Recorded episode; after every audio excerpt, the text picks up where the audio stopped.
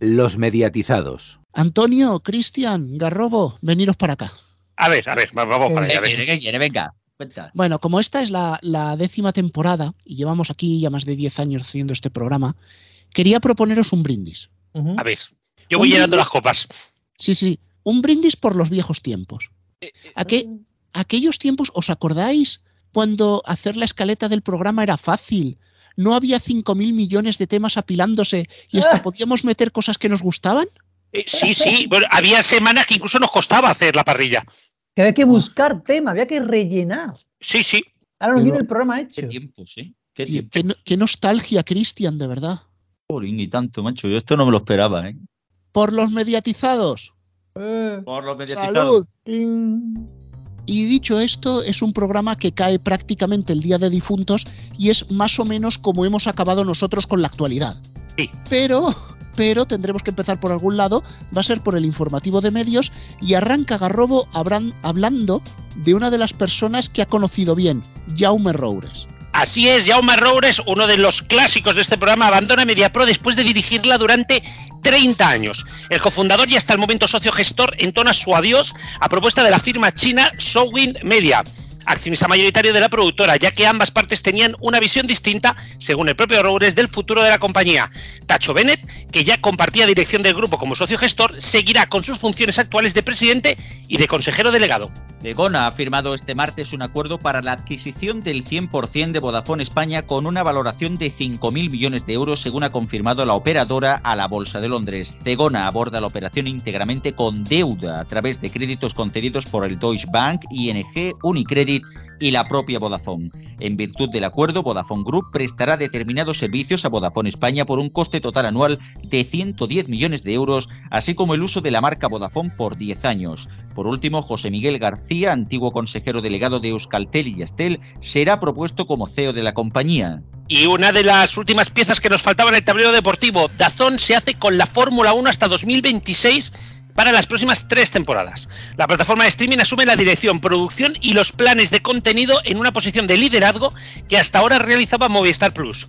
Según Expansión, fuentes cercanas a la zona aseguran que la plataforma está en conversaciones con la propia Movistar, si bien todavía no se ha llegado a ningún acuerdo. El gobierno prepara la entrada de la Sociedad Española de Participaciones Industriales SEPI en Telefónica con un 5% del accionariado, según confirmó este martes dicha compañía a la Comisión Nacional del Mercado de Valores. Está llevando a cabo un análisis exploratorio interno relativo a una eventual adquisición de una participación accionarial en dicha compañía. Son las palabras textuales del comunicado enviado. Se calcula que dicha entrada sería por unos mil millones y equilibraría la entrada de Arabia Saudí con STC, que desistiría de adquirir el 9%, de- el 9,9% del capital de la empresa de telecomunicaciones para quedarse en el 4,9% inicial adquirido. Y este lunes se presentó por parte de la Corporació Catalana Mitjans Audiovisuals 3CAT, la nueva OTT gratuita en catalán.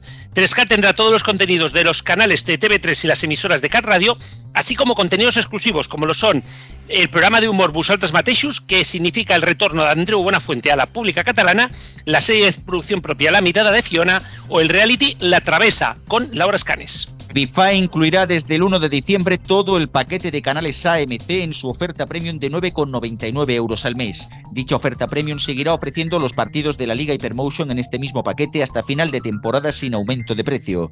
Por otro lado, Planet Horror, el servicio bajo demanda de AMC dedicado a los fans del cine de terror, podrá contratarse por 2 euros al mes adicionales desde cualquier paquete. Queda en el aire si el nuevo Fast de Sol Música llegará a su oferta gratuita. Y Público sufre un ataque informático que le impide publicar noticias y actualizar portada desde el pasado jueves. El periódico actualmente está usando un dominio temporal creado por WordPress donde actualizan la información a la espera de recuperar completamente la página original. Todo el apoyo a los compañeros de Público. Y por último, una triste noticia, la muerte de Matthew Perry a los 54 años en su casa en Los Ángeles por ahogamiento en la piscina. El actor, conocido por el papel de Chandler en Friends, también participó en algunos proyectos menores o en capítulos sueltos de series como The Good Wife o Cougar Town. En cine tampoco se salió en general de la comedia, apareciendo en títulos como Falsas Apariencias, 17 otra vez, Colgado de Sara o Tango para tres. Los actores de Friends despidieron en una carta a la revista People publicada el lunes el expresar su dolor por la pérdida del actor. Ampliaremos en tertulia algunos de estos titulares, no todo porque si no, no vamos a acabar hoy, pero si quieres más información de la actualidad de los medios, entra en neo.es con dos es, donde tiene las novedades de noviembre de todas las OTT. Y recuerda que nos puedes seguir en Twitter, Blue Sky, Mastodon, Facebook, Instagram, Telegram y WhatsApp y cada vez el, mi frase es más larga con los mediatizados y arroba neotv. Otro brindis por la frase de Antonio. Otro. Chupito. Pues oye, ya, ya que he gritado chupito, ir sacando los vasos de chupito porque vamos a necesitar unos cuantos durante el programa. Sí, el cubata. Sí, sí, de sí, verdad. sí, sí, sí. Bueno, como lo hemos necesitado toda la semana, ¿eh? desde que acabamos el programa no ha parado. No, es que estábamos hablando de que podíamos haber hecho programa el sábado y teníamos contenido. Sí, sí, sí. Y, y- y- y el lunes también. Bueno, esto, ¿vosotros habéis visto las jornadas intersemanales de la liga?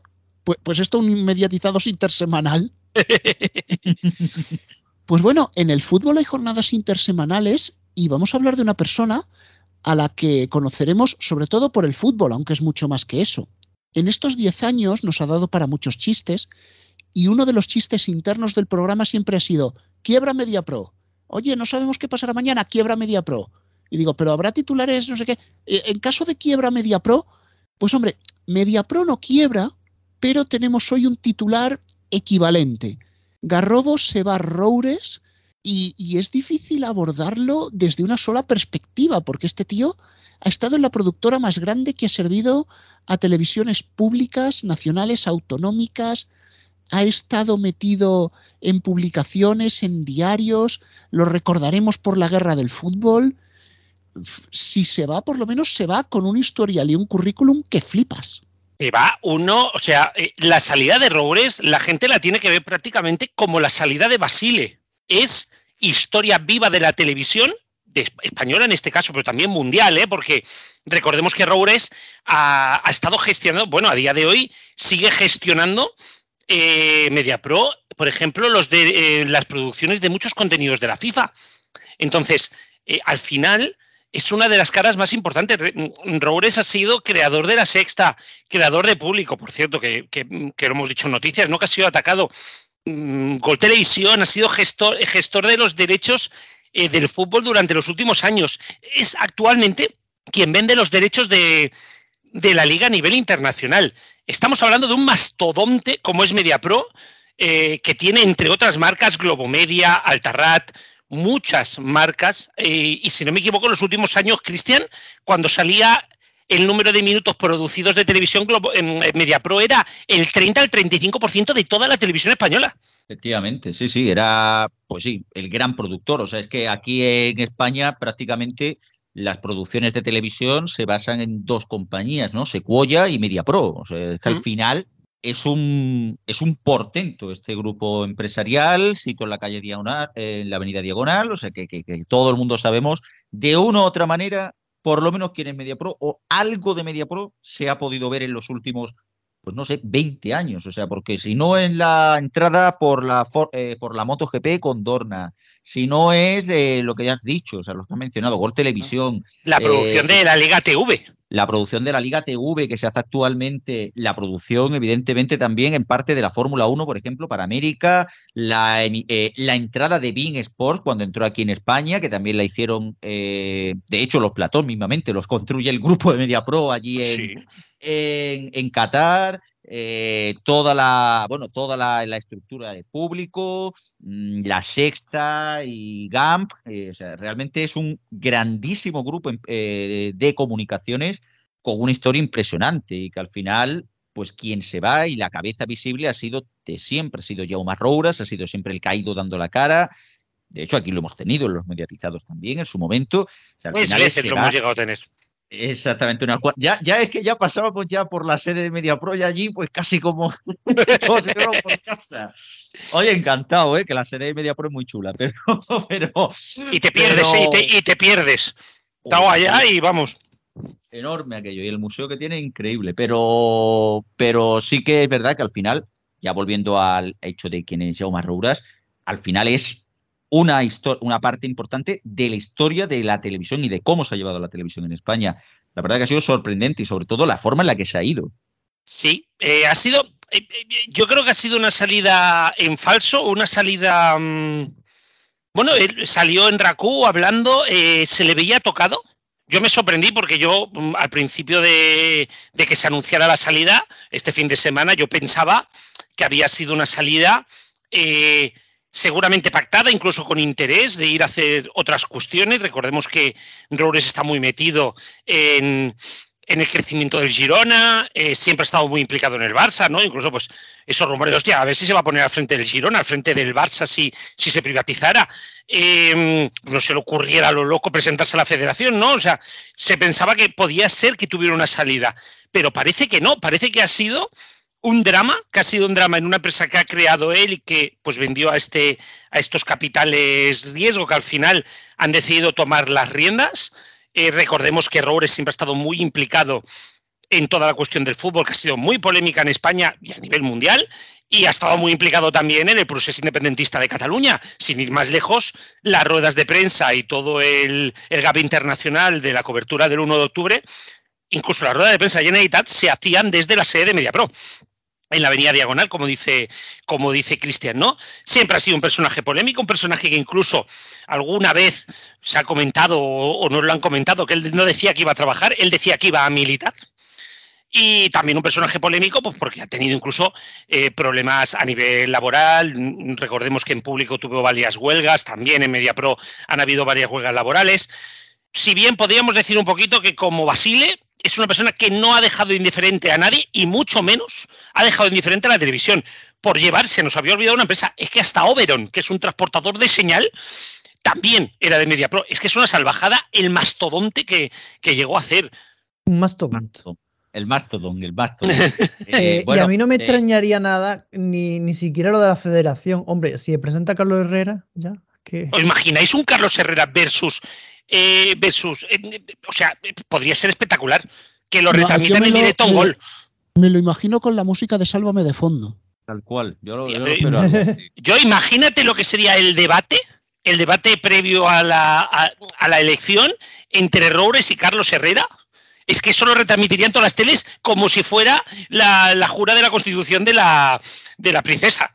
O sea, a ese nivel, vamos. Eso no me lo perdería ni muerto sería un poco loco, sería un poco loco. A ver, más, más, más, cosas, por cierto, de otra empresa que también es la que gestionaba, ahora que has dicho Oberon, sería la de LiveView. O sea que, para quien no lo conozca, LiveView es la mochilita 4G. Esto que empezó ahí en pruebas en la televisión local de Barcelona. En BTV. Se ha extendido como, bueno, como, como estándar prácticamente ya de la industria. Prácticamente. Eh, y a nivel mundial, no hablamos ya solo en España, ¿eh? a nivel mundial. O sea, es que, es que además ha sido un visionario. O sea, no eh, un poquito, lo he dicho, es que lo acerco mucho a todo lo que, a todo lo que hablamos de, Basile, ¿no? Más allá de que te gustara o no el personaje y te gustara o no sus contenidos, es un revolucionario de la televisión. Eh, Globomedia ha hecho las mejores series de este país. Ha hecho las mejores series. A día de hoy hay programas que siguen vivos y que lo gestiona Globomedia, que lo gestiona la gente de MediaPro. El Tarrat, una de las productoras independientes más importantes que al final acabó integrándose allá, ¿no? Entonces, todo eso yo creo que, es importante. La salida de Jaume Rouras, que al final es el esto, eh, lo que ha dicho en Raku es que al parecer ha sido, eh, en este caso, mm, digamos así, que una invitación por parte de la empresa, ya que el socio mayoritario de la empresa, que es la empresa de capital eh, Southwind Media, que además de tener el 85% de MediaPro, tiene acciones en compañías como Grab o Spotify, eh, ha sido quien, digamos así, que le quitó de consejero delegado, le ofreció ser consejero, a lo que se negó. En otra cosa, en otro momento fue de hecho Tacho Bennett quien, digamos así, que le torpedeó, según dice Rouras. O sea, por ahí la cosa fue un poco liosa. lo ves? Bueno, pero aparte de mirar atrás, yo quiero mirar hacia adelante porque siempre hemos dicho que estos capital riesgo no le convenían hasta cierto punto a MediaPro y yo quisiera que comentaseis un poco cómo veis el futuro de MediaPro en el corto y en el medio plazo, ¿no? ¿En qué posición se queda? Ahora sin la cabeza visible de Roures y un poco sin, sin seguir la pauta que se han seguido en los últimos tiempos. ¿Creéis que va a girar, que va a cambiar, que está mejor, peor? Yo creo que no va a girar porque sigue Tacho. Y al final Tacho y Roures eran un, bueno, iba a decir, eran un carne, eran culo y mierda, me quiero referir. Eh, eh, los dos tenían la misma visión de la empresa. Ahora mismo cambia, Tacho se acerca más a los capitales riesgo y plantea una media pro eh, menos política y más, em, y más técnica, mientras Rores seguía apostando por ese modelo de compañía, como ya digo, de militancia, ¿no? Por lo tanto, lo que vamos a ver es una Media Pro más técnica, pero que puede seguir su curso. Ahora bien, veo difícil que MediaPro continúe con la gestión, por ejemplo, de los derechos internacionales de la liga, porque eran muy dados a roures a dedo por parte del presidente de la, de la liga, ¿no? Pero el resto de contenidos, em, por ejemplo, sin ir más lejos, Tacho era es el responsable de cosas como, como el intermedio, no tanto Roures. Por lo tanto, yo creo que la compañía seguirá, seguirá siendo igual de fuerte. Ahora bien, mm, veremos a ver si Tacho es capaz de hacer lo que hacían los dos. Y ahí es donde yo tengo mis dudas. Pues bueno, MediaPro gestionaba la señal de la Fórmula 1, gestionaba y gestiona la señal de la Fórmula 1 para Sudamérica, pero en España hemos tenido cambio. Se ha hablado mucho del Magic Swap de Checo Pérez con Fernando Alonso, que ni de coña se va a hacer, pero el Magic Swap lo acaba de pegar Dazón llevándose la Fórmula 1 por los próximos tres años y se están esforzando bastante Garrobo en darnos a entender que va a ser exclusiva. Eh, y además, eh, quiero, ¿me puedo poner, ni que me dejas ponerme tres segundos una medallita? A ver, Garrobo, ¿cuántas medallas te has puesto ya? Hombre, yo creo que este año me estoy llevando unas cuantas, ¿eh? Os dije que la nota que se había filtrado, que habían sacado algunos medios donde decía que Movistar y Dazón habían renovado conjuntamente la Fórmula 1, os decía que era interesada. Pues aquí está. No, quien renueva la Fórmula 1 es Dazón. Movistar está en negociaciones avanzadas. Ahora hablaremos de ello. Pero quien se queda la Fórmula 1 es Dazón. Y como bien dice Rubén, con la intención de seguir, o sea, con la intención de producirla a partir de ahora. ¿Esto qué significa? Que todo el equipo que hasta ahora estaba en Movistar, porque recordemos que eh, Lobato y compañía están con contrato de Movistar, dejarían de narrar la Fórmula 1. Ojo, esto no significa, como dijo Dazón ayer en el partidazo de la COPE, que Dazón no le ofrezca continuar, pero también pudiera ser que no. Y a partir de ahora, olvidémonos ya del plató del, del ¿cómo le llaman? ¿Cómo le llaman al plató ese del Movistar Stadium? Que le llaman al pedazo de plató, ese. Del plató grande y del vamos sobre ruedas prácticamente. Exactamente. Bueno, a no ser que Movistar, por ejemplo, llegue a un acuerdo para que eso se pueda seguir haciendo. Por eso digo, y ahora, iremos a eso, ¿no? Pero, pero, por ejemplo, si os dais cuenta, Movistar le cambió el plató a Dazón Fórmula 1 hace cuatro o cinco carreras. No sé si os disteis cuenta. Del plató grande de Movistar Stadium los llevaron a un plató más pequeñito. Pues no me había dado cuenta, la verdad. Ojito, aquí yo creo que Movistar ya estaba empezando la desinversión, ¿vale? Eh, aquí ya se lo olían y pues todo se hace confirmar. Eh, sí, sí, pues lo cambiaron, si no me equivoco, fue o al volver del, creo que al volver del parón de, verano. Creo que la última carrera, la última de agosto, ya le cambiaron el plató.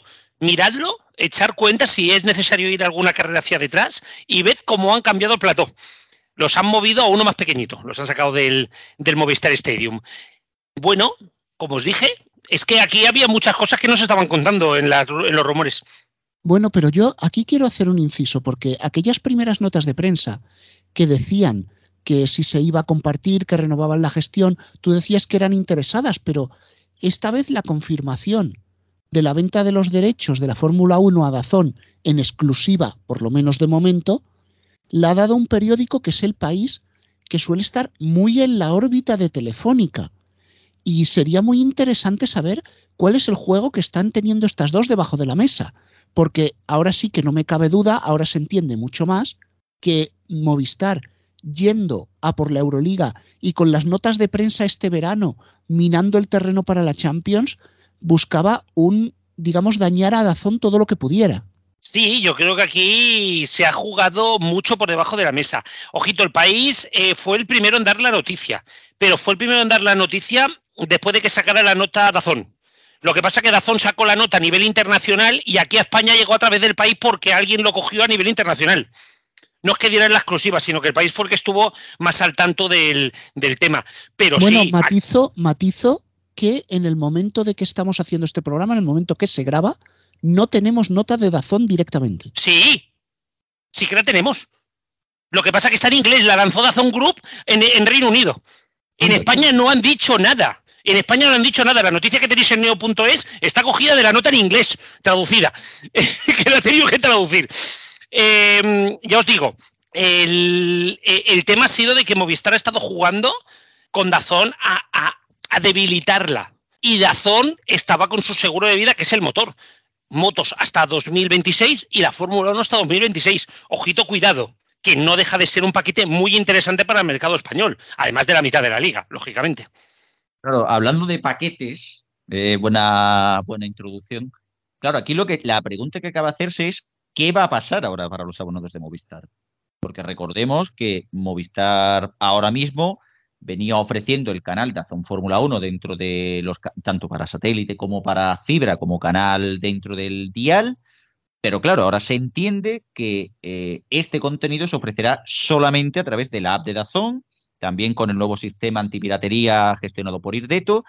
Y por otro lado, mm, claro, la cosa es, ¿seguirá el paquete motor como hasta ahora?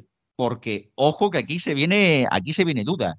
Y la segunda duda ya que lanzo a Garrobo es, ¿puede ser que la negociación que se esté llevando por parte de Movistar con Dazón incluya eh, varias carreras para emitir en el canal Movistar Plus o en su defecto en el paquete básico? Sí a todo. Pero ese sí, a todo no significa que vaya a pasar. Que Movistar lo quiera no significa que a Dazón le interese. La carrera de España es muy probable que se siga viendo Movistar Plus. Ya os lo dije, se va a ver en abierto y por lo tanto que Movistar lo emita es una cosa bastante fácil de conseguir. A partir de allá, que puedan haber otras carreras, pudiera ser, pero para conseguir esto Movistar va a tener que poner un dinero encima de la mesa. Y es lo que no quiere. Recordemos que Movistar tiene la Fórmula 1 por cuatro chapas. Es más, el paquete motor está muy barato porque viene de un acuerdo anterior, pero ese acuerdo finaliza este diciembre, incluidas las motos. Ojo, cuidado. Aquí puede haber un movimiento muy importante y puede haber incluso una subida de precio para el paquete de deportes de Movistar. Pero es que entonces cobra, entonces cobra mucho más sentido que quisieran quitarles la Euroliga, porque si no, cuando le pasara la boleta podía ser exagerada. Exactamente. Aquí estaban jugando todos a, a, la puta y a la ramoneta que se dice en Cataluña, ¿sabes? Mm, sin enseñar mucho las cartas, tirando, aflojando y tal y cual. Mm, por lo tanto, no me sorprende determinados movimientos.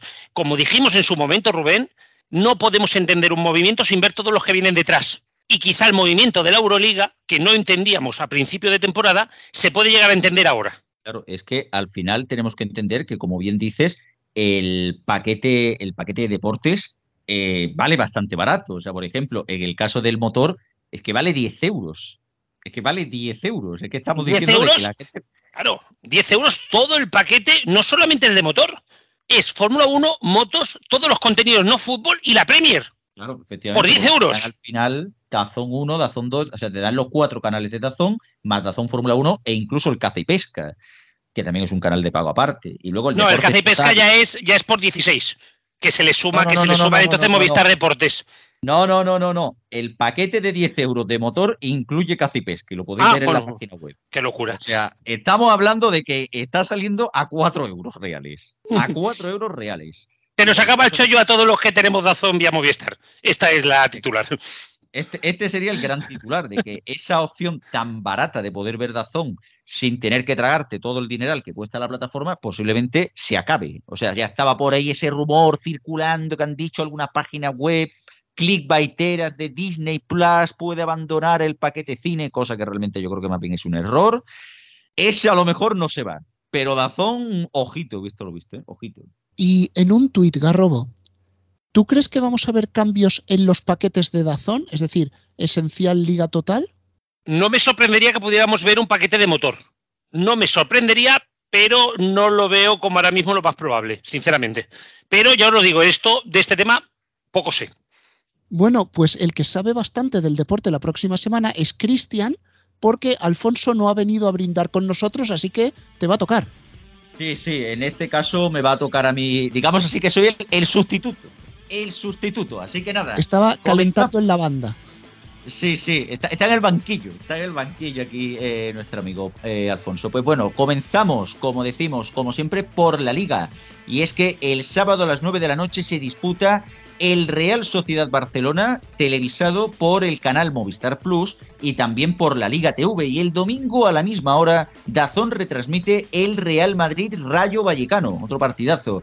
El sábado también tendremos un partidazo de fútbol como es el Borussia Dortmund Bayern de Múnich que se emitirá a las seis y media de la tarde. En principio se ofrecerá a través del canal eh, Vamos y también a través de Movistar Liga de Campeones, aunque esto puede cambiar y luego pasarlo a Movistar Plus 2.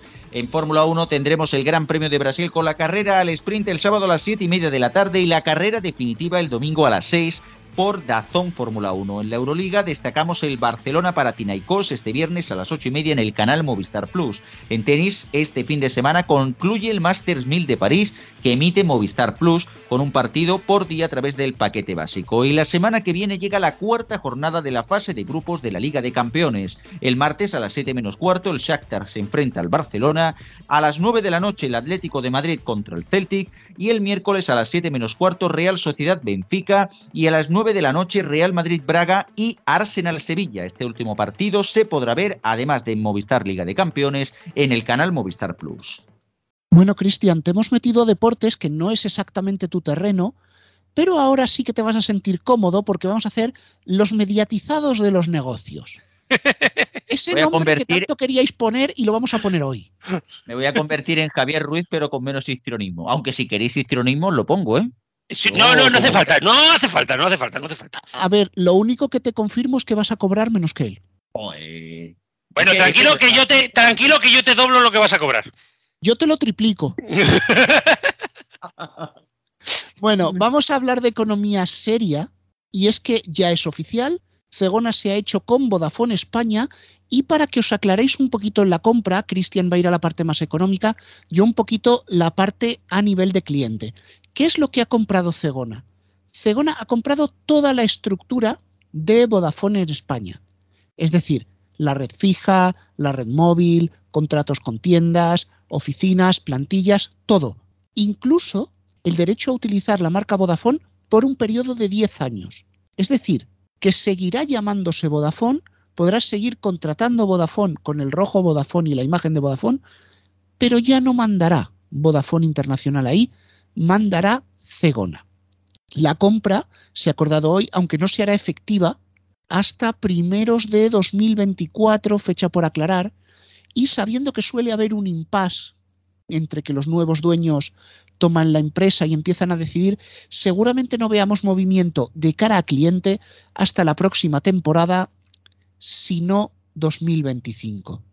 Lo cierto es que la forma de comprarla la hemos explicado en las noticias al principio y yo quería, Cristian, que la detallases un poco más porque me ha parecido una manera de hacerlo que, es que así me la compro hasta yo, ¿sabes? Esto es la, cosa de, los fondos de capital riesgo. O sea, si, viene alguien aquí muy de derechas o algo así, o bueno, que sea accionista y tal, yo qué sé, ¿sabes? Quiero, quiero deciros una cosa. Eh, los fondos de capital riesgo son el cáncer de la economía y el cáncer del capitalismo. Así de claro. Totalmente. Y dicho, y dicho esto, y dicho esto, vamos a cómo se ha producido la, la, adquisición de forma más detallada. Ya lo habíamos dicho en noticias, pero la adquisición ha sido, como bien ha dicho Rubén, de 5.000 millones de euros. Pero estos 5.000 millones de euros no es que Cegona haya dicho como tú cuando vas a comprar la fregona al supermercado y dice, pago dos euros por la fregona, pues toma los dos euros. No, no, no, no, no, no. Es, esos dos euros te los voy a dar prestados a una empresa y esa empresa te va a pagar los dos euros, pero yo voy a poner ese dinero en el haber, pero no lo voy a poner como una, o sea, no, lo voy a poner como un activo, sino que, el, eh, que digamos así que lo voy a poner como deuda para la empresa bueno, digamos así que sería un debe, más que una vez recordemos que la contabilidad en este caso se, varía, ¿no? Es al contrario, no es un debe, no es el debe y el haber típico de, de por ejemplo, el, de cualquier persona. O sea, por decirlo así, que, que, la deuda pasa a estar en lugar de la empresa que compra en la empresa comprada.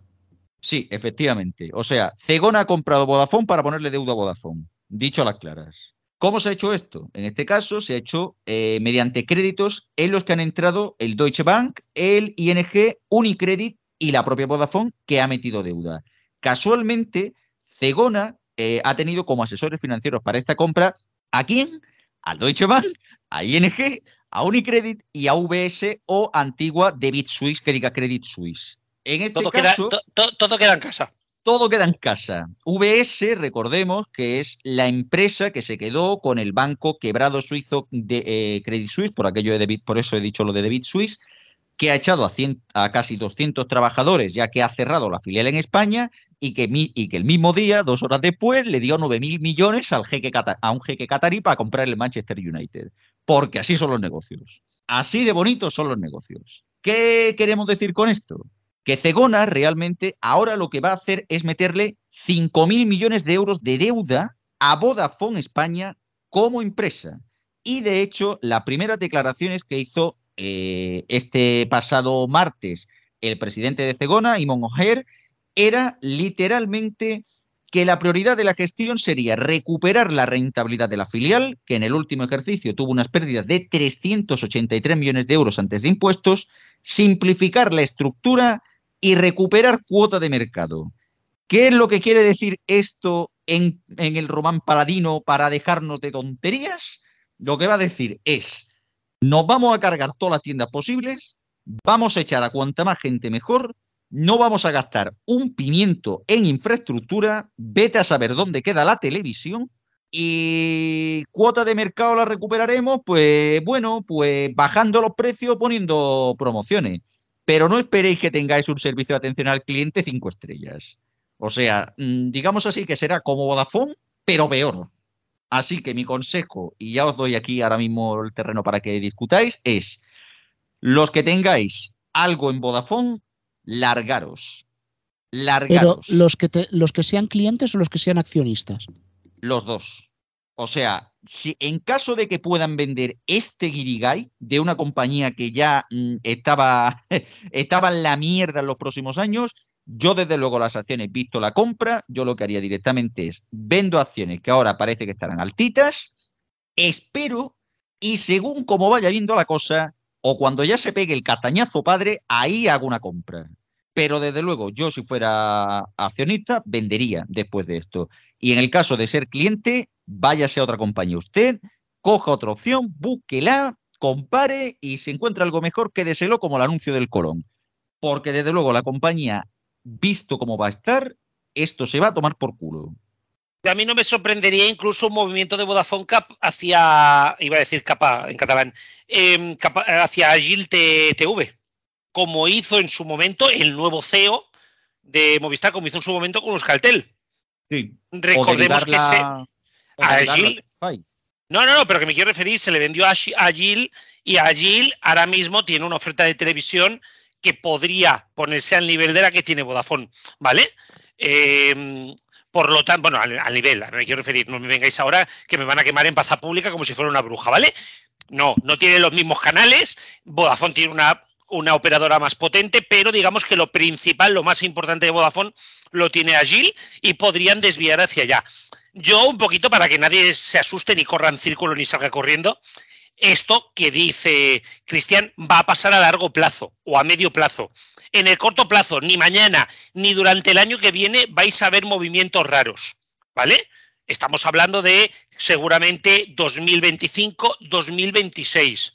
Por lo tanto, como antes aquí el viejas, lo que os digo es no os pilléis, mm, eh, no os pilléis permanencias de más de dos años.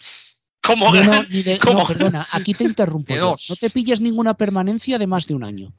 Porque, por ejemplo, una persona, una persona que ahora mismo 1 de noviembre se pillara una permanencia de un año, yo calculo que los primeros movimientos de la nueva empresa se van a saber con septiembre. Si son malos, dices, bueno, me quedan dos meses de permanencia y me piro. Pero dos años de permanencia no. Yo más de 12 meses no recomiendo. Bueno, pero, es lo que decía, ¿eh? que, que, tampoco hace falta que se haga mañana. Y si no tenéis permanencia, tranquilos. Cuando haya el movimiento, pues ya os moveréis que otra cosa no. Pero ofertas tiene todo el mundo. Y recordemos que viene una Digi eh, que se va a quedar con muchos clientes de Orange, de Orange más móvil. Por lo tanto, bueno, veremos a ver. Es, es una cosa que va a ser a medio plazo y que iremos viendo, como bien dice Rubén, ya a partir de la próxima temporada. El movimiento, en parte me parece inteligente. Vodafone era una máquina de perder dinero. Ni quitándose el fútbol de encima habían dejado de perder dinero le pasa como le pasa a Orange, ¿no? Pues hasta que se cansen de perder dinero, pues en este caso mm, lo mismo con Vodafone, ya se ha cansado. Bueno, Cristian, aparte de decirte que ya nos hemos ganado el explicit con tu intervención, eh, yo quiero volver un poco atrás en el tiempo, ya que hablamos de estos 10 años que hemos tenido de los mediatizados, y es que esto, los abonados a ONO, los que venimos de ONO, lo vivimos, porque ONO en 2005 compra una, se iba a meter Vodafone en el accionariado, se echó atrás de últimas, entró una capital riesgo, y esos fueron los años en los cuales ONO estuvo en una parálisis. No entraban canales nuevos de televisión, las velocidades de Internet solo subían cuando lo hacía Telefónica, cuando antes era al revés, que Telefónica era la que tenía que subir por reacción, y todo parado, parado, parado, a veces alguna oferta, a veces una bajada de precio, pero, pero es una parálisis y eso no conviene a ninguna empresa, aunque claro, lo que quería entonces la capital riesgo era limpiarle los indicadores clave a ONO para poder venderla a buen precio. Porque recordemos que en este caso, eh, primero, hay que, ah, perdón, primero hay que entender que ONO, eh, bueno, que Vodafone compró ONO en el año 2014 por 7.200 millones de dólares, cuando de hecho ahora Cegona va a comprar la compañía por 5.000.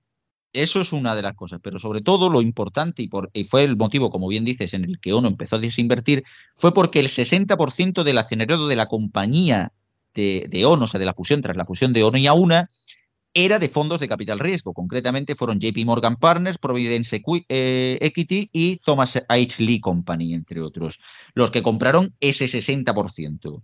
Como bien dices, y como es un clásico en los fondos de capital riesgo, es déjalo bonito para que otro se lleve la mierda. Ya que nos llevamos el explícito, ya vamos a llevarnos bien. Así que cuando esto ya más o menos se hizo, se echó un montón de gente, mil personas a la calle, tal y cual. Mm, pues bueno, es de 17 de marzo de 2014 vino Vodafone, 7.200 millones de euros, y en abril de 2015 fue cuando empezaron las, eh, la, fusión real a través del servicio Vodafone One. O sea, para que más o menos nos hagamos una idea y haciendo una estimación, calculamos entonces de que la compra de forma oficial, o sea, los primeros cambios se podrían ver a partir de otoño del año que viene. Pues hemos visto muchas cosas en estos 10 años de los mediatizados, pero ha habido una con la que se ha coqueteado en ocasiones, pero no creíamos realmente que la íbamos a ver, y es la entrada de capital público en Telefónica, aunque en este caso ha venido por algo que yo creo que no estaba ni de broma en el plan hace 10 años. Garrobo, a ver cómo explicamos este mosaico. Todo esto arranca con la entrada de la compañía saudí en Telefónica y ahora es como que el gobierno se ve obligado a entrar, quiera o no, para contrarrestar esto. Sí, es que es tal cual. Eh, nos encontramos en una situación en la cual eh, la Unión Europea no ve con buenos ojos la entrada de, de los fondos saudíes en Telefónica. La dirección de Telefónica lo ve con unos ojos encantadores. Supongo que aquí, aquí bueno, pues hay lo que hay por detrás. Y eh, el gobierno saudí que va a entrar pues, con ese 10%, luego aquí nuestro Javier Ruiz nos lo explicará mejor. Lo que hace la Unión Europea es, bueno, para que entren ellos tiene que entrar España. Y mira que la Unión Europea no es muy favorable a que los gobiernos tengan eh, acciones en empresas, pero el gobierno español dijo en su momento que Telefónica estaba considerada una empresa estratégica, seguramente la que más después de las energéticas. Y recordemos también que Podemos, que fue parte de, bueno, que es parte del gobierno aún, exigió la entrada en Telefónica ya hace unos meses, no, no viene de ahora. Por lo tanto, parece que todo va a ir encaminado en esa dirección. Sí, básicamente lo que, lo que comentas. O sea, evidentemente, sí que es verdad que este comunicado que lanzó la SEPI a la CNMV este martes por la mañana, da a entender de que por lo menos están ahí explorando la fórmula esta, pero parece ser, por lo que ha adelantado el confidencial, que ese 5% de acciones para que no entre Saudi Telecom Company, que compró el 4,9%, pero que planteaba comprar otro 5% adicional, lo harán de la mano de la Caixa, que será una de las compañías que empezará, eh, que vamos, que ayudará a la SEPI a que pueda comprar ese 5% de la misma manera, o sea, el mismo formato, o sea, deuda, tal y cual. la, historia de siempre, ¿cierto? Tal. En este caso, según, eh, según decía la Caixa, lo quiere hacer para mantener la españolidad de la operadora, clave para la seguridad nacional de las comunicaciones, es lo que dice la Caixa, la Caixa como, como empresa. Evidentemente, como has dicho, Garrobo, al final esto se basa más en un, en un movimiento geopolítico, sobre todo en el momento en el que estamos. Recordemos, Claro, es que hay que recordar que estamos en mitad de una guerra mm, multi, multilateral, por no decir global prácticamente, y, recordemos también que a día de hoy las telecomunicaciones son prácticamente una de las, uno de los estamentos más importantes a nivel geopolítico, casi casi al nivel de las, de las, de las energéticas. Pero y es que hablamos de que al final Telefónica mm, es la principal compañía de España, es la segunda compañía en Alemania, es una compañía muy fuerte en Inglaterra, es una compañía muy fuerte en muchos países de Sudamérica y al final entra Arabia Saudí alineada con Palestina, que al final todo esto pues va suma y en el entorno del BRICS que va sumando, va sumando, va sumando y tacatá. Y luego por otro lado, por un motivo también muy obvio, y es que eh, ese decreto antiopas que se planteó por, el, por la crisis del coronavirus en 2020 se hubiera dinamitado, o de hecho se hizo, como ya comentamos, en, eh, esta compra de Saudi Telecom se hizo casi ahí con nocturnidad y alevosía para saltarse ese decreto. Así que claro, en el momento en que todo esto surge, pues acaba apareciendo la opción de ¿y si lo compra la SEPI? ¿Y si lo compra la SEPI? Y quizás la opción, honestamente, no la veo tan mala y honestamente creo que la compra en un precio más o menos correcto. Recordemos que la SEPI eh, se fue de Telefónica en febrero del 97 cuando vendió eh, el gobierno de José María Aznar. Previa indicación de la Unión Europea, todo esto hay que decirlo, vendió el precio de, eh, vendió el 20% del capital a 3.720 millones de euros. Ahora compraría el 5% por mil millones, que más o menos, bueno, pues la diferencia con es... El crecimiento, con, el crecimiento, con el crecimiento que ha tenido Telefónica, es hasta, hasta, hasta, asumible e incluso barato. Yo lo veo barato. Yo lo veo barato, sinceramente. Así que, particularmente y a título personal, yo creo que hacen una compra que debería de ser. Que debería de ser. Debería de hacerse y punto.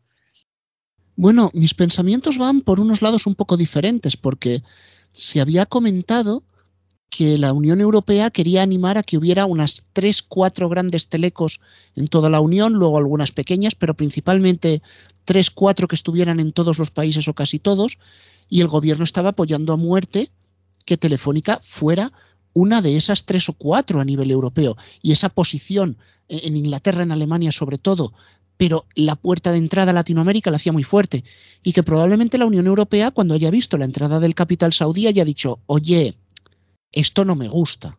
Y mi segunda reflexión viene al embrollado político que esto puede organizar.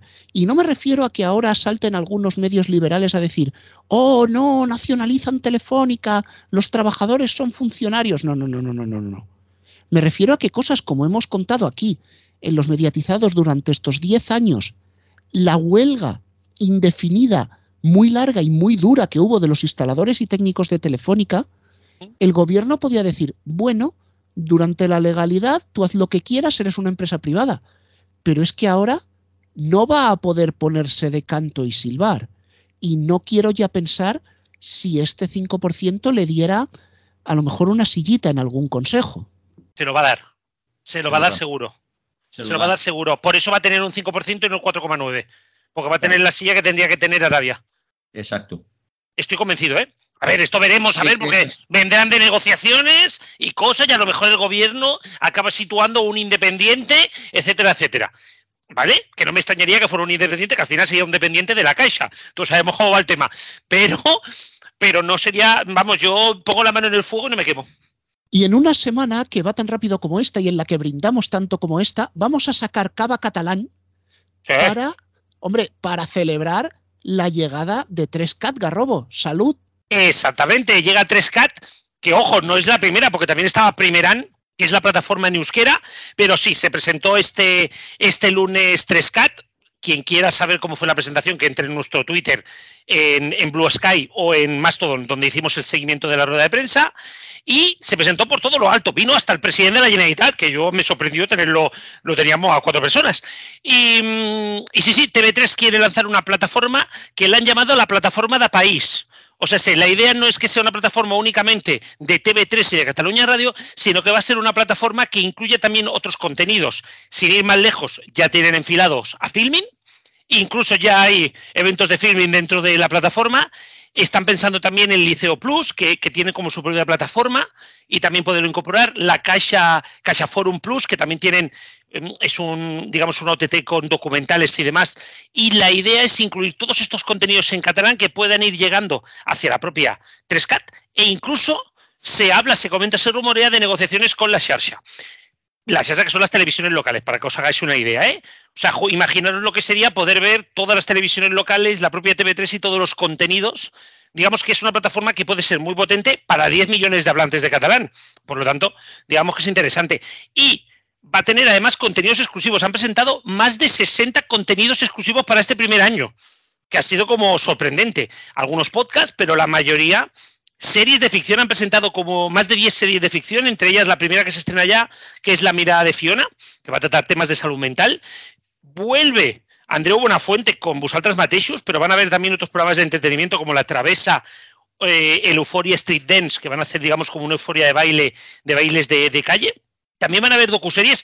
Ojito, cuidado a la docuserie Fútbol Club Núñez, que es una docuserie sobre, eh, sobre eh, la época de la presidencia del Barça de Núñez y otros muchos contenidos que ya os digo pueden ser muy interesantes. También van a haber contenidos culturales y divulgativos.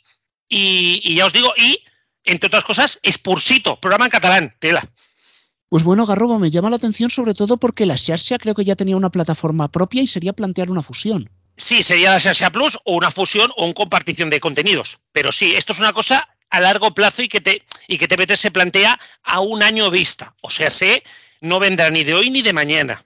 Es una cosa a largo plazo. Bueno, pues ya que vamos rápido, rápido, rápido, ¿por qué no vamos a todo fast?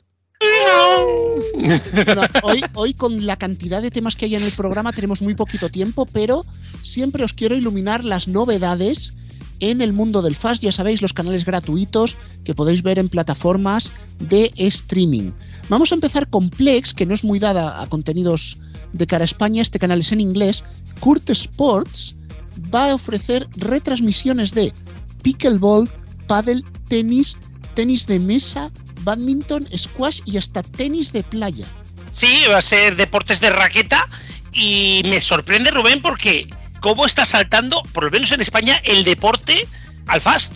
Mira que yo era una cosa que nunca me hubiera esperado, porque me esperaba que el fast pudiera tocar otros temas, pero el deporte, hostia, es que entre Tennis Channel, la Liga Plus, eh, que ya hablaremos, que vaya movimientos había en la Liga Plus, FIFA Plus, ahora Kurt Channel, no dejan de entrar contenidos deportivos. Sí, pero es que fíjate en una cosa, lo llevo diciendo, el Fast ya no es cosa de cuatro frikis, o sea, se ha metido Televisión Española, a tres Media, Telecinco, se ha metido AMC, eh, Movistar gestionaba la publicidad de Pluto. Ostras, es que ya no somos cuatro frikis. Pero vamos a seguir porque hay más novedades. Por ejemplo, en Rakuten tenemos un canal dedicado a la serie Pacific Blue que se emitió en los 90, si mal no recuerdo, en las autonómicas. Ahora podéis volver a verla. Y eh, otros dos canales más, también en inglés, Movies Plus Comedy en Relax TV y el NBC Dateline, un canal, en este caso en Samsung TV Plus, dedicado al conocido factual de la famosa NBC americana. Me preguntaba Cristian si el canal estaba por lo menos subtitulado y tengo que decir que no, está en inglés a pelo. Está en inglés, pero me parece un buen acierto traer contenidos tan importantes como Dayline, que no deja de ser uno de los mejores programas de, de, de actualidad que se hace en Estados Unidos. Pero bueno, si queréis factual tenemos más y en este caso sí que está subtitulado al castellano, no doblado, pero tenemos subtítulos. We Do Big Stories, que ha entrado en TVFi y es un canal curioso porque no es tan tan factual, combina digamos esa parte documental con la parte factual, digamos que es un poco un Discovery Max raro, ¿vale? Para que me entendáis. También en TVFi, al que le dedicaremos casi que una tertulia la próxima semana porque ha dado muchos titulares y hoy no caben. Tenemos dos incorporaciones para el público infantil, para los más pequeños de la casa. Gukapi Kids, que busca ofrecer historias inspiradoras para niños, eso de el inspirador, el empoderamiento que ahora está tan de moda, y otro que ya estaba en Plex, ya estaba en Samsung, pero ahora llega también a TVFi, Pitufo TV. Ah, claro que sí. Lo, siento, es que, eh, eh, a ver, es la serie de los pitufos. Es la clásica, ¿vale? Está el doblaje clásico, no lo vais a echar de menos. Solo el adaptado al 16.9, pero es la de Gargamel, la Pitufina, Papá Pitufo y todos. Pero es que yo leo el nombre, Pitufo TV, y tengo que reír.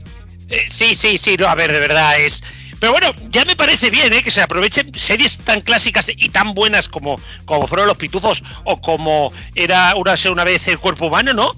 Oye, que tengan una segunda vida, bueno, tercera o cuarta, o esta ya decimoquinta, me parece perfecto. Oye, pues era si una vez recordamos que está disponible en la oferta de Pluto TV. Hombre, mira, nos queda un poquito en la botella para brindar aquí con Palaciego. Muy buenas. Muy buenas a todos, aquí estamos de nuevo. Llevamos un programa de chupitos porque la actualidad es que necesitamos beber. es que no paramos, ¿eh? Estamos todos los días igual. bueno, y además hoy podemos hasta celebrar que vienes con un sonido y no es funerario. Por fin, ¿no? Un sonido. Eh, otro brindis. Además, además que es de tu tierra, es andaluz. Sí, sí, es este aniversario de los 1500 programas de los reporteros, que en el año 90 empezó y la verdad es que, es un gran éxito que después de todo lo que ha habido en Canal Sur sigue durando. Curiosamente, por cierto, los reporteros no se han emitido en Canal 2 Andalucía ni en Canal Sur 2 en sus épocas correspondientes, posteriormente sí. Así, por cierto, comenzaba el primer programa en enero de 1990, sin presentación en pantalla, ya que más tarde entró la inolvidable Laura Álvarez, que acompañó durante muchos años dicho programa. Esta tierra jiennense, que por tradición son exportadoras de mano de obra, se convierten por esta fecha en principal punto de encuentro de los emigrantes andaluces. Son muchas las familias de varias provincias de Andalucía las que se desplazan a Jaén y viven en Cortijo durante la recolección de la aceituna. Presentar el lado humano de la recolección de la aceituna es el principal objetivo de este reportaje. Casi 40 viviendas de la localidad cordobesa de Benamejil deberán ser desalojadas ante el peligro de derrumbamiento. La Junta de Andalucía ha prometido esta última semana construir viviendas para los damnificados al tiempo que un grupo de investigadores se dispone a estudiar a fondo el alcance del problema. Posiblemente Laura Álvarez, un más recordado programa entre muchos, sea la edición que dedicaron a la clausura de la Expo 92 en Sevilla, en octubre del año 92. Hola, muy buenas noches a todos. Solo quedan ya horas para que se cierren las puertas de la Barqueta, la de Triana, la de Aljarafe, la puerta de Itálica y la de la Cartuja. Han sido las puertas de una ciudad única, de un acontecimiento irrepetible. Mañana a estas horas la Expo del 92 empezará a vivir solo en el recuerdo de los más de 40 millones de personas que Con su inspiración en el programa americano 2020, a diferencia de otros similares que se basaron en 30 minutos, la redacción de los reporteros fue informativamente contrastada y con noticias y reportajes tanto andaluces como españoles e internacionales. Escuchemos, por ejemplo, un avance de contenidos de otoño del año 95 del programa. La droga y el paro provocan que cada día más mujeres acudan a ella para combatir sus necesidades. Los reporteros. Este domingo a las siete y media de la tarde en Canal Sur. Otro de los presentadores del señor programa fue Agustín Olmo, que estuvo gran parte de los 90 hasta principios de los 2000. Y como no, la sintonía del programa, que comenzó a ser famosa a principios de los años 90 y que tuvo su versión modernizada a finales de la década, hasta que en 2002 cambiaron la sintonía por completo. Nada más, nuestro tiempo se ha consumido ya. Solo nos queda despedirnos. Buenas tardes y feliz semana.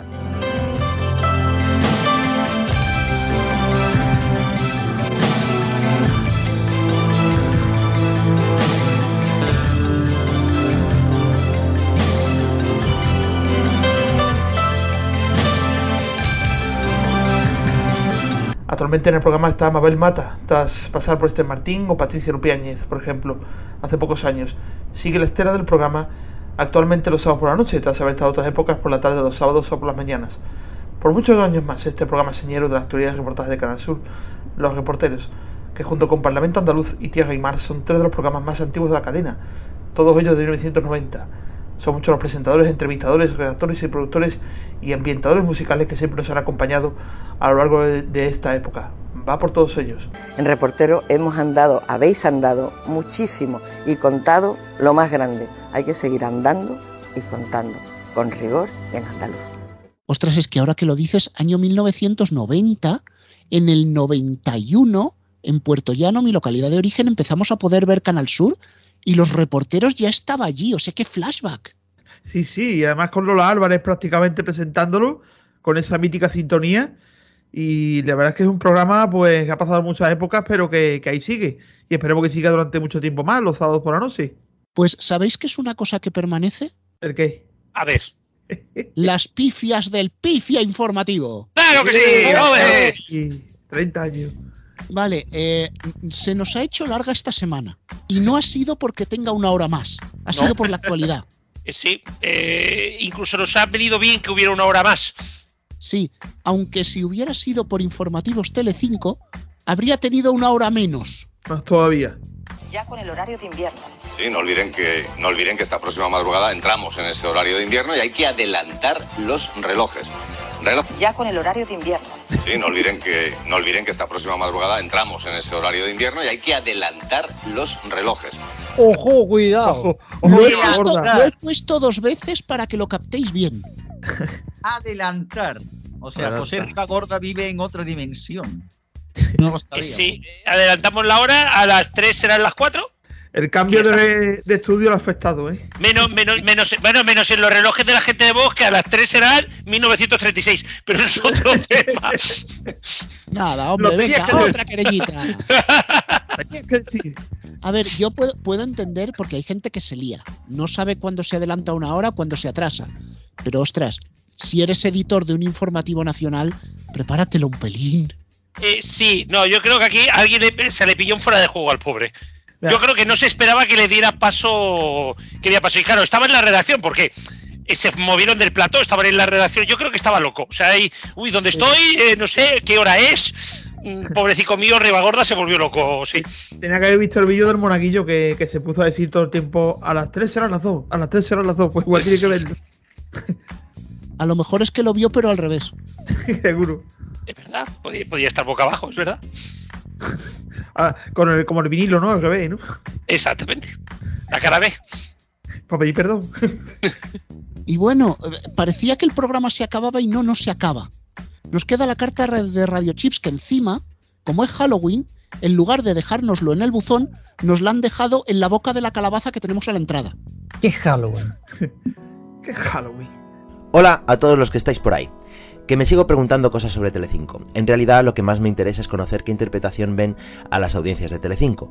Me inquieta lo que se dice en las redes de qué es lo que pasa con la cadena. Se ve que lo de Jorge Javier no chutaba, pero que iba a chutar seguro porque era un programa que lo tenía que petar. Luego, al cancelarlo, como lo que le ha sustituido no funciona tampoco, está claro que el problema nunca fue Jorge Javier ni el programa que le quitaron, dado que lo nuevo tampoco funciona, que el problema lo tiene el canal en sí. Es increíble, porque esas mismas personas dicen que lo de Ana Rosa no está terminando de funcionar bien.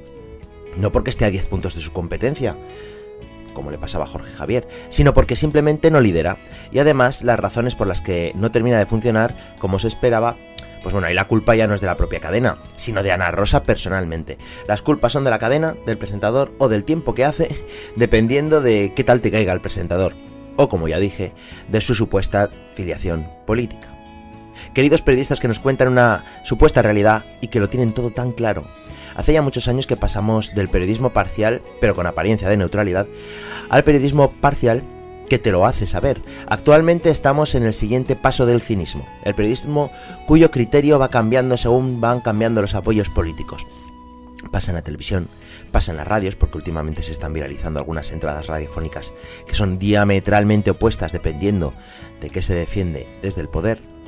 En la prensa, me refiero si los consumidores penalizaremos esto o pasará como con esto de sacar la bufanda, que no se perdieron oyentes, sino que solo se colocaron en distintos sitios para siempre. Me pregunto si esto es simplemente, pues será una consecuencia de tener a los consumidores ya bebiendo únicamente de los medios que ya consumían. Mirar, chicos, yo, yo, yo después de un programa tan petado como este no me siento con fuerzas para comentar la carta, ¿eh? Que no. No, de verdad, eh, o sea, Intenso, tío.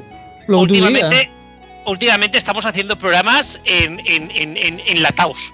O sea, pero enlatados de, de en una lata, no, no, no No, grabados. en una, en una en lata de lata. sardinas, querrás decir. Nota de sardina. Sí. En fin, vamos, por vamos a favor. decirlo claro. No quiero vivir más acontecimientos históricos. Sí, por, favor, o sea. No, quiero, de- quiero eso como título del programa. No, no, o sea, no, no, de verdad, no sabéis lo que es. Es que hasta el martes a última hora pasando cosas.